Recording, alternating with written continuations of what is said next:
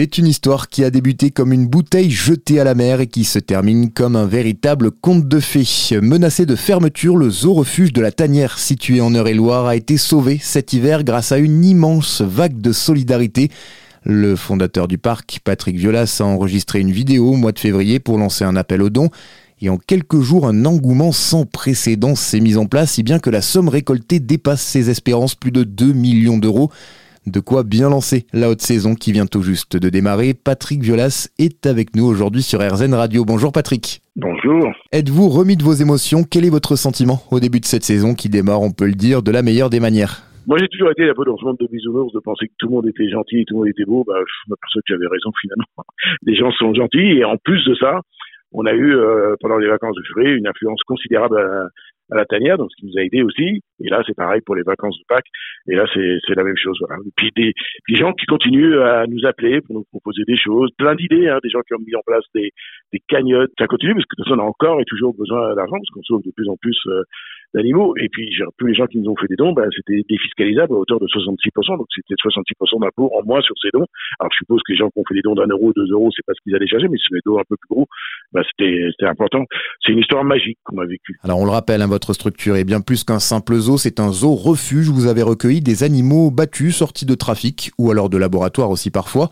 On imagine que ça rebooste une histoire comme ça, ça redonne de l'énergie pour la cause que vous défendez.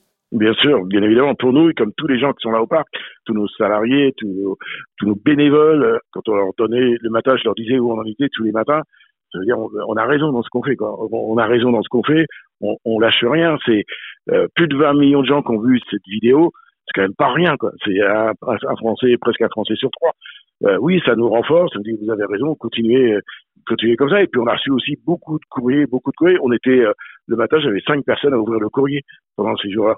Euh, tous les matins, des petits mots gentils de soutien, même des gens qui ne pouvaient pas faire des dons des fois. Il y a un monsieur qui nous a envoyé des tickets de des tickets de loterie à, gratter là. Des gens ont eu plein d'idées, nous ont écrit nous proposant tel ou tel service, des, gens pour nous imprimer notre acte si on avait besoin, des gens pour faire autre chose. La, la, tanière a pris a pris des tours pendant cet épisode euh, de, de, de, fou. Aujourd'hui, mon épouse et moi, on le vit quand on est à, Chartres, ici dans la rue, pour sortir, ça devient compliqué.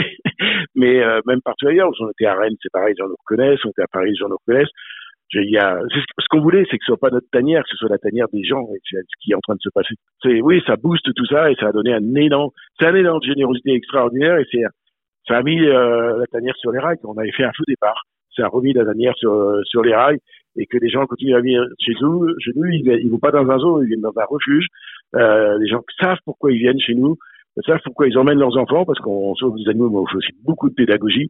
Et ça, c'est très, très, très important. On y tient et tous nos bénévoles sont là pour expliquer aux gens ce qui se passe sur le parc. Et grâce à cette levée d'argent exceptionnelle, vous avez décidé de faire un beau geste, offrir pendant quelques mois jusqu'à fin juin l'entrée aux enfants. C'est une façon de remercier vos donateurs. C'est pas la seule nouveauté. D'ailleurs, il y a aussi quelques nouveaux pensionnaires, si j'ai bien compris. Alors, on a des super lions de l'Atlas qui sont arrivés, qu'on a récupérés il n'y a pas très longtemps. On a des suricates, les, enfants adorent les, euh, les suricates. On a de plus en plus de plus en plus de, de fauves.